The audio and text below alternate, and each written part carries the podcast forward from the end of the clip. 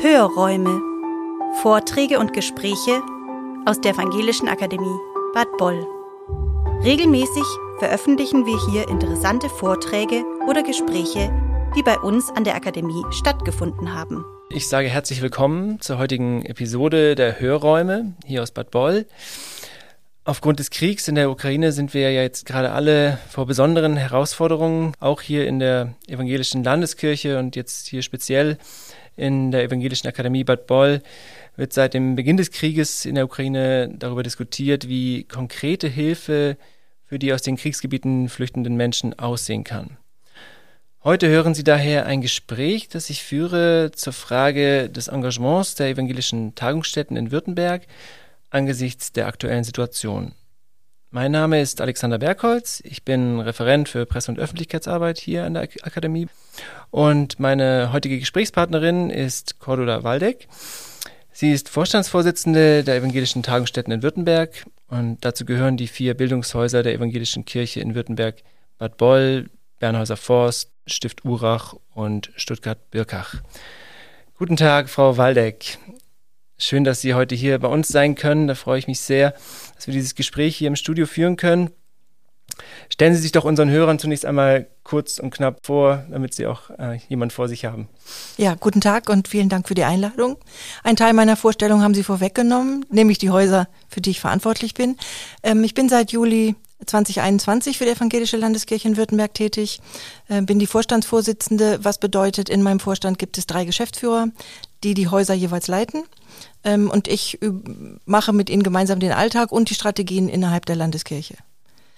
Und ähm, tatsächlich, wie Sie angedeutet haben, wir haben jetzt neben einem, ich will mal sagen, Neustart nach Corona die Herausforderung angenommen, uns um die Gäste, die geflüchteten Gäste aus der Ukraine zu kümmern.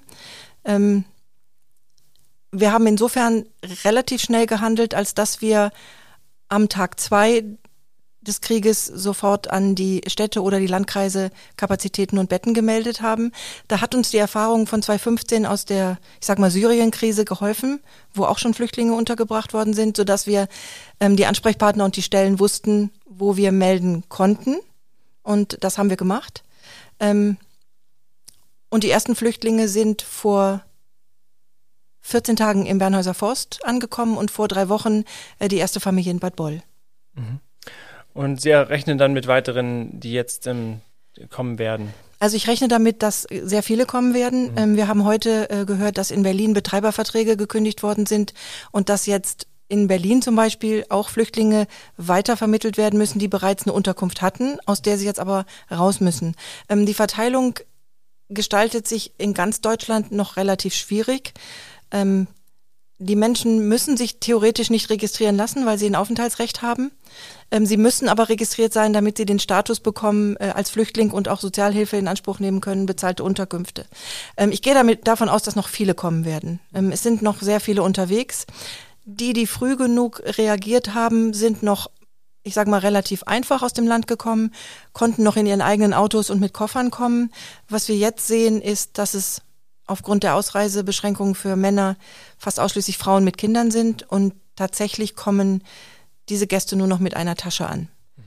ähm, und brauchen als erstes eine Jemand hat geschrieben, sie brauchen Wärme. Äh, ja, sie brauchen menschliche Wärme. Also nicht nur die Wärme eines Bettes, sondern auch die menschliche Wärme. Ja. Und ähm, wir sind ja hier in ähm, evangelischen Tagungsstätten, in Bildungsstätten. Wie ist denn der, der Tagungsbetrieb jetzt ähm, davon betroffen oder müssen Sie umstellen? Oder? Also betroffen fände ich jetzt das falsche Wort. Wir mhm. müssen es einflechten. Mhm. Ich nenne es einfach in den Alltag einflechten. Das heißt, die Gäste nehmen ganz normal, normal in Anführungszeichen, an den, an den Mahlzeiten in den, in den Speiseräumen teil, halten sich in ihren Zimmern auf. Wir haben einige der Aufenthaltsräume in den Tagungsstätten ein bisschen erweitert und umgebaut, kleine Teeküchen eingerichtet, Aufenthaltsbereiche eingerichtet ähm, Spielsachen für die Kinder, weil es kommen äh, auch viele Kinder. Das jüngste äh, ist fünf Monate alt, das älteste war ein Teenager mit 17 ähm, und dazwischen alle Altersklassen. Ähm, also wir flechten es insofern ein, als dass ich auch gerade in unserem Umfeld ähm, sehe, dass die Hilfsbereitschaft im Team und auch von unseren Gästen und auch rundum in den Gemeinden sehr hoch ist. Das Einflechten in die Mahlzeiten ist also äh, überhaupt kein Problem. Ähm, das Einflechten jetzt in den, ich habe es eben schon erwähnt, Neustart nach Corona ist ein bisschen schwieriger, weil nach Ostern gehen tatsächlich die Belegungen wieder in die Höhe. Ähm, nach zwei sehr kargen Jahren haben wir Zimmerbelegungen, sodass wir bei einigen Veranstaltungen entweder Gäste, ähm, die ein Einzelzimmer gebucht haben, in ein Doppelzimmer umbuchen müssen oder die Gäste bitten müssen, in anderen Hotels ähm, äh, zu übernachten, damit wir die Zimmer durchgehend für die Flüchtlinge freihalten können, weil das ist auch wichtig. Ähm, die Landkreise oder die Städte und auch die Gemeinden, die uns äh, vermittelt haben, bitten um eine gewisse durchgehende Verlässlichkeit, sodass wir jetzt bis Juni in den Häusern garantieren können, dass die Zimmer, die wir angeboten haben oder Betten, ähm, auch durchgängig verfügbar sind. Das ist so ein bisschen die Schwierigkeit im Alltag, dass man den gerade wiederkehrenden Kunden sagen muss, äh, Achtung, ihr müsst vielleicht um fünf Zimmer reduzieren. Mhm. Erwarte ich aber gerade in unserem Umfeld, ähm, und wir haben unser Geschäft in allen vier Tagungshäusern ist zu 80 Prozent aus dem kirchlichen Umfeld, ähm, dass da das Verständnis noch größer ist, als es bei externen Gästen wäre. Mhm. Ja, vielen Dank. Ähm, die geflüchteten Menschen haben ja zum Teil traumatische Erlebnisse hinter sich. Ähm, gibt es denn im Rahmen der Unterbringung jetzt äh, psychologische Unterstützung oder ähm, Seelsorge? Ist das möglich oder? Ähm, ich denke schon, dass es möglich ist. Ich habe das in einer Sitzung bereits angesprochen. Im Moment jetzt aktuell mit den äh, Frauen, die äh, im, im Bernhäuser Forst zum Beispiel zu Gast sind, die sind relativ entspannt, weil die in ihren Familienverbänden angekommen sind. Sprich, wir haben also beispielsweise zwei Schwestern mit ihren Kindern. Ähm, wir haben eine Mutter, eine Tochter und eine Enkelin. Ähm, die Damen sind ähm, natürlich mitgenommen, aber nicht schwer traumatisiert.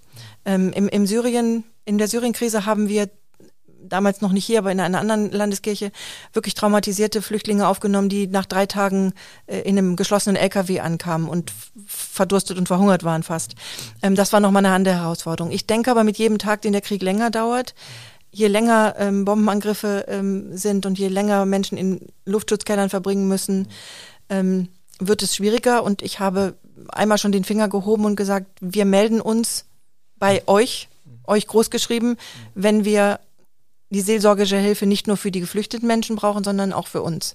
Weil das wäre mir schon ganz wichtig. Das Team, alle Teams sind im Moment total enthusiastisch, helfen, ähm, kommen außerhalb der Dienstzeiten rein und, und schmieren Abendbrot oder empfangen die Gäste sonntags nachmittags mit einem warmen Tee. Der Enthusiasmus ist da und auch die Hilfsbereitschaft. Ähm, und wenn ich merke oder beobachte, dass es auch ähm, meine Teammitglieder belastet, dann werde ich mich entsprechend kümmern. Ich bin sicher, in unserer Kirche gibt es Hilfsangebote. Und wie sieht es denn mit den Sprachbarrieren aus? Wie können Sie mit den Leuten ja, in Kontakt ähm, kommen? wir haben also in Bad Boll die Familie, ähm, die hier untergebracht ist, da spricht die Ehefrau hervorragend Englisch, sodass da gar keine Sprachbarriere ist. Ähm, in Bernhäuser Forst zum Beispiel haben wir, haben die beiden Gemeinden aus Bernhausen und aus Stetten. Ähm, wir liegen sozusagen auf der Grenze zwischen beiden Gemeinden, so dass wir beide Gemeinde, Gemeindevertreter bei uns haben. Die haben ähm, tatsächlich aus dem Bekanntenkreis und Netzwerk Ukrainer besorgt, die ähm, übersetzen. Auch da in der privaten im privaten Umfeld, auch da ist die Hilfsbereitschaft riesig. Auch die kommen sonntags nachmittags rein, übersetzen und ähm, vielleicht eine kleine nette Randnotiz, ähm, die, ich hatte eben erwähnt, äh, Mutter, Tochter und Enkelin. Die Mutter ist 72 und hat ein altes, ähm, altes äh, ukrainisch-deutsch Wörterbuch dabei und ähm, wirklich abgeflattert und geht dann mit den Fingern rein und zeigt auf die Worte. Und meine ähm, stellvertretende Hausleitung im Bernhäuser Forst tippt dann in ihr Handy und dann halten sich die beiden Damen gegenseitig die Wörter hin. Also das klappt auch. Wenn man will, ist auch Sprache keine Barriere. Mhm. Und jetzt für Ihre, in der aktuellen Situation, wie ist es für Ihre persönliche, Ihre Arbeit? Ähm, müssen Sie jetzt bestimmt neue Herausforderungen kommen auf Sie zu? Was, wie stellt sich ja, Ihre Arbeit es, auf? Äh, es wird nach wie vor nicht langweilig, mhm. sagen wir mal so. Und mhm. ähm, auch da muss ich sehen, ähm, also ich habe schon gerade in den letzten zwei Wochen ganze Tage mit der Koordination der Anfragen und, ähm, äh, und der Organisation überhaupt äh, verbracht. Die Geschäftsführer helfen natürlich auch, Geschäftsführerinnen und Geschäftsführer. Ähm, das Thema ist eigentlich, also das Einflechten, was ich vorhin erwähnt habe, ist nicht das Problem, sondern unter anderem, weil es noch nicht organisiert ist.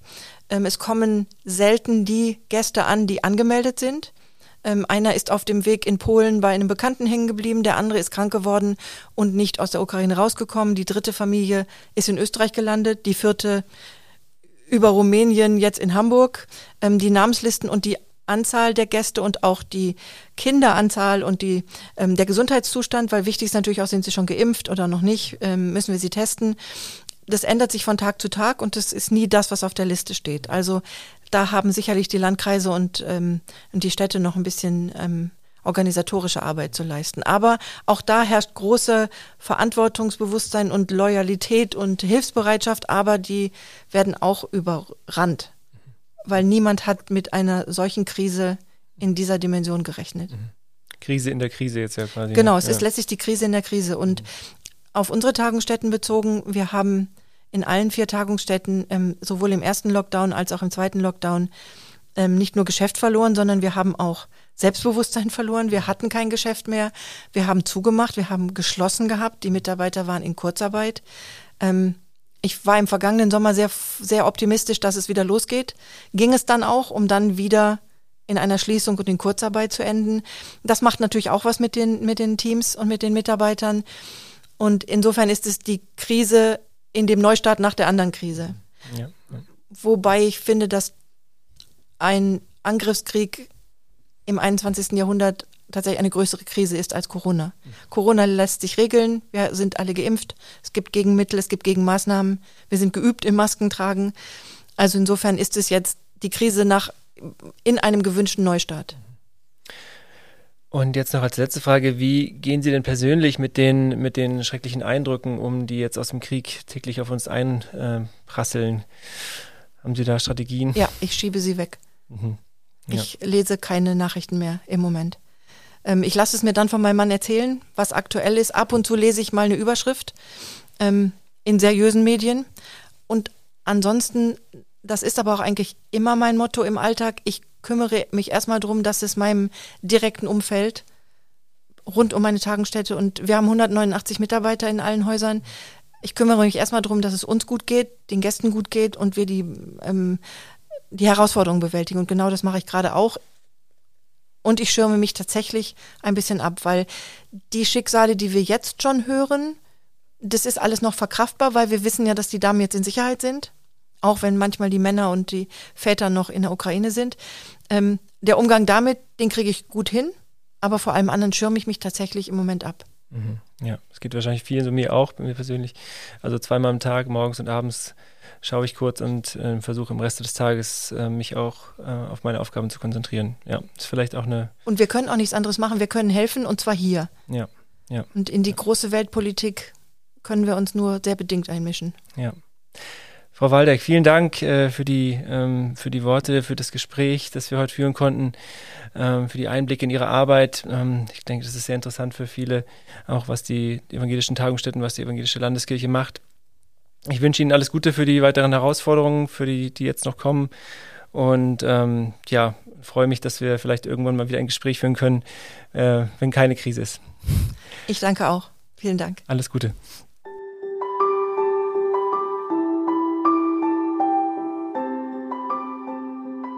Ja, ich freue mich, dass ich jetzt anschließend an das Gespräch mit Cordula Waldeck auch noch die Möglichkeit habe, mit Jörg Hübner, dem Direktor der Evangelischen Akademie Bad Boll, zu sprechen.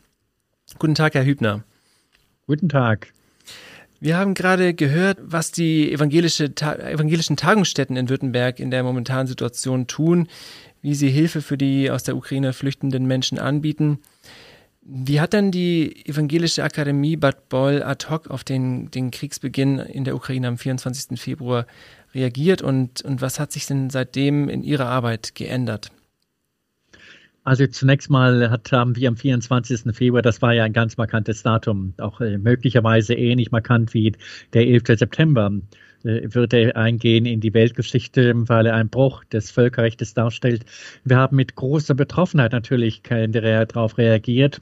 Und das Erste, dass er eben in der Andacht Anfang März ähm, auch ein Gebet für die Situation in Ukraine, also für die Menschen dort, die von Angriffen und von Eroberungen bedroht sind, äh, genauso auf der Tagesordnung stand in dieser Andacht äh, wie ein Gebet für die Menschen, die in Russland leben und Putin ist nicht oder oder Russland ist nicht Putin und damit nicht identisch, sondern eben für diese genauso zu beten. Das ist das Erste und das Beste, was wir machen können, dass wir dem Gebet etwas zutrauen. Auch gerade in dieser besonderen Situation einer Betroffenen, Betroffenheit, von etwas, was, wir, was es noch bisher noch nie gegeben hat. Und wir sind aufgewachsen in einer freien und friedlichen und demokratischen Situation, dass auf einmal ein Aggressor derartig ein, äh, ein Völkerrecht mit Füßen tritt und Menschen angreift, ist ein vollkommen neuartiger Vorgang, den wir noch gar nicht in aller Vollständigkeit haben bearbeiten können. Und in der konkreten Tagungsarbeit oder in der Arbeit in, an der Akademie hat sich da jetzt ähm, schon was geändert oder ist es, äh, gibt es schon Auswirkungen quasi? Ja, wir haben natürlich sehr, sehr lange Vorläufe bei der Planung von Akademieveranstaltungen, sodass wir nicht sofort reagieren können. Ähm, jedoch ähm, haben Planungen stattgefunden mittlerweile zu den rechtlichen Auswirkungen, europarechtlichen und äh, äh, friedensordnungsmäßigen Auswirkungen des äh, Ukraine-Krieges. Die sind schon voll im, in, der, in Gang, die Planung, und es wird bald eine Tagung geben, vermutlich direkt nach Ostern nach dem jetzigen Planungsstand. Und auch eine äh, Tagung wird es geben zum Thema Friedensethik. Äh, das heißt, ähm, wir stehen vor der Frage, wie die Grundlagen der Friedensethik in christlicher Perspektive neu zu bedenken sind. Es gibt eine große Debatte in Deutschland darüber.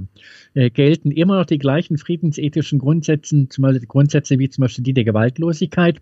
Oder muss bedacht werden, dass wir vor einer neuen Situation der Abschreckung stehen oder von, von, von Erhalt, von Rechtszwang? Der notwendig ist, um eine Rechtsordnung aufrechtzuerhalten. Das sind vollkommen neue Überlegungen. Die Meinungen gehen ganz durcheinander und sind sehr, sehr unterschiedlich. Der Friedensbeauftragte der Evangelischen Kirche in Deutschland, Bischof Friedrich Kramer aus Mitteldeutschland, sagt ganz klar, ähm, dass eine Waffenlieferung in die Ukraine abzulehnen sei, während andere, auch die EKD-Ratsvorsitzende, sich klar dafür positioniert. Dieser Diskurs muss geführt werden in unserer evangelischen Kirche. Diskurs, wie sieht eine Friedensethik nach dem Ukraine-Krieg aus? Gibt es eine andere, eine neue oder muss sie neu zugespitzt werden? Das Wort der evangelischen Kirche in Deutschland zur Friedensethik aus dem Jahr 2017, wiederholt in der Synode 2019, stimmt möglicherweise nicht mehr. Es ist zu wenig konkret, weil die Gewalt verhindernde Maßnahmen die gewaltunterdrückende Maßnahmen so nicht mehr funktionieren. Die Gewaltfreiheit kann möglicherweise nicht mehr das Mittel sein, mit dem eben solch eine kriegerische Auseinandersetzung zu beenden ist. Eine ganz schwierige Diskussion und dazu werden wir die evangelischen Akademien in Deutschland, mehrere Akademien und äh, ich habe es mit angeregt ähm, in den letzten beiden Tagen während der Versammlung der, der evangelischen Akademiedirektoren und Direktoren in Deutschland. Äh, wir werden eine Tagung digitaler Art im Mai durchführen, um die unterschiedlichen Positionen ins Gespräch zu bringen. Ähm, zugleich haben, habe ich einen Kommentar in dem Akademieblog geschrieben mit der gleichen Frage. Ähm, wie geht es mit der Friedensethik in evangelischer Perspektive weiter? Ähm, es kann doch nicht sein, dass man eben, ähm, dass die Ukraine, die ukrainischen Menschen, die in der Zivilgesellschaft mit einem riesigen Engagement, mit einem unfassbaren Mut sich dem Aggressor entgegenwerfen, dass man sie einfach nur vergisst. In, schon im Zweiten Weltkrieg hat Deutschland entsetzliches, furchtbares Verbrecherin, Verbrechen, Ver, Verbrecherisches getan. Wir können nicht wiederum schweigen oder besser im negativen Sinne äh, schweigen, indem da nichts passiert. Also sehr schwierige Frage aber sie ist zu diskutieren äh, und wir versuchen uns dem zu stellen. Das ist unsere, Auf unsere Aufgabe als Akademie, mhm. als ein Ort des Diskurses in der öffentlichen Gesellschaft. Da werden ja auch in den nächsten Jahren noch viele Veranstaltungen folgen in dem ganzen großen neuen Diskurs, der sich da jetzt eröffnet. Ja, ja wobei wir noch gar nicht absehen können, ähm, welche Fragen kommen auf uns zu. Mhm. Äh, die Welt, die auf einmal nicht mehr, die, die nicht mehr globalisiert auftritt ähm, und nicht mehr flach ist, so wie es damals hieß, mhm. sondern mittlerweile zerspalten ist, zerklüftet ist Was bedeutet das für Unternehmensverantwortung? Äh, was ist, was bedeutet das für ein Wirtschaften in einer solchen deglobalisierten, vielleicht sogar entglobalisierten Welt, ähm, auch wo China eine neue Rolle einnehmen wird? Alles Fragen, die noch im Diskurs überhaupt nicht absehbar sind, aber unter ethischer Perspektive, auch in christlicher Perspektive, uns vor große, große Fragen stellen werden in den nächsten Jahren. Davon bin ich, davon bin ich überzeugt und sicher. Mhm. Genau. Und wir haben jetzt auch gerade von der konkreten Hilfe jetzt hier vor Ort gehört, von den evangelischen Tagungsstätten, ähm, dass hier Leute ankommen werden ähm, aus den Kriegsgebieten, ähm, die ja teilweise auch traumatisierende Erlebnisse hinter sich haben. Gibt es denn Überlegungen oder die, besteht die Möglichkeit, dass die Akademie da auch im Bereich der psychologischen Begleitung oder der Seelsorge unterstützt? wir wissen es noch gar nicht, Herr Bergholz. Ähm, noch, die erste Familie ist jetzt angekommen. Sie ist allerdings ähm, durch eine gut betreut, durch eine Familie, die hier in Bad Boll lebt, die auch in der Evangelischen Akademie arbeitet, in der Tagungsstätte arbeitet. Das ist gar kein Problem. Sie hat äh, keine Kriegserfahrungen, äh, massive, keine traumatisierten Kriegserfahrungen hinter sich, sondern ist noch vor dem Bombenhagel geflohen. Und also alles andere ist noch nicht absehbar, wenn die Familien jetzt kommen. Sie werden kommen werden wir uns darauf einzurichten haben und werden wir versuchen, soweit als wirklich äh, das Gespräch mit den Gästen, die in der Tagungsstätte sind, zu suchen. Ähm, was das konkret bedeutet, wie das möglich ist, wie Seelsorge möglich ist, wie Begleitung möglich ist.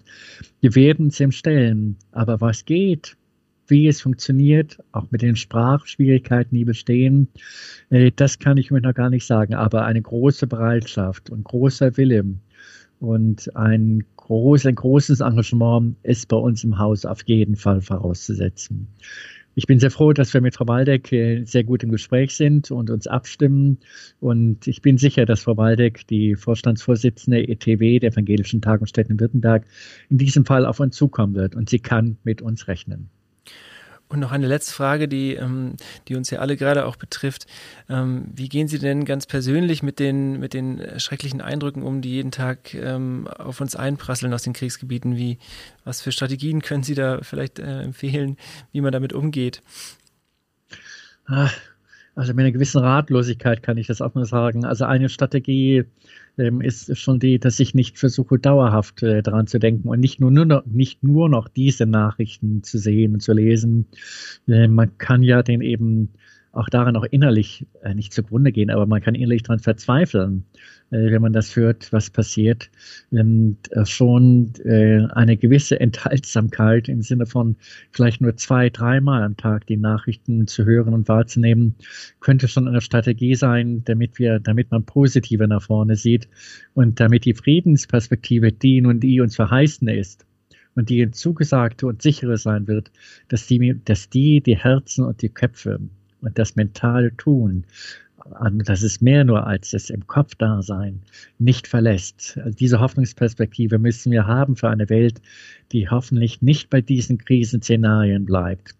Denn das ist ja das Furchtbare. Eine Krise haben wir noch lange nicht hinter uns, oder besser, äh, die drei Krisen, die letzten drei Krisen haben wir noch nicht hinter uns und schon fängt die nächste an. Das ist alles ineinander verschoben, verschachtelt. Ein Krisenszenario, was besteht, es wirkt fast apokalyptisch und in solch einer Situation eben die Hoffnung nicht zu verlieren. Dazu bedarf es äh, einer großen Resilienz und jede und jeder von uns ist in seiner persönlichen alltäglichen Verantwortung hier gefragt. Wir als Christinnen und Christen leben von der Hoffnung, dass Gott diese Welt nicht nicht zum, nicht in dies Durcheinanderfahren lässt, sondern uns die Möglichkeit gibt, sie noch so zu gestalten, dass sie lebensfähig wird. Und diese Hoffnung wollen und werden wir nicht aufgeben. Der hinter uns steht nicht nur Gott, sondern der, der in Jesus Christus auferstanden ist. Und diese Hoffnung soll uns tragen. Und das hat, hat, hat hoffentlich Folgen für unser alltägliches Tun. Herr Hübner, vielen Dank. Das war natürlich jetzt ähm, schön, dass, dass wir diesen Podcast jetzt mit diesen hoffnungsvollen, äh, mit dieser hoffnungsvollen Perspektive jetzt enden können. Ähm, ich bedanke mich für Ihre Zeit, dass Sie ähm, die Zeit gefunden haben, ähm, uns hier zum im Gespräch zu sein. Ich wünsche Ihnen alles Gute für die kommenden Herausforderungen und für alles, was jetzt kommt. Vielen Dank dafür. Anregungen und Fragen zur heutigen Folge können Sie uns gerne über unsere E-Mail-Adresse Pressestelle ev-akademie-boll.de oder über Instagram oder Facebook zusenden. Wir freuen uns, wenn Sie beim nächsten Mal wieder dabei sind. Abonnieren Sie gerne unseren Podcast. Herzliche Grüße aus der Evangelischen Akademie Bad Boll.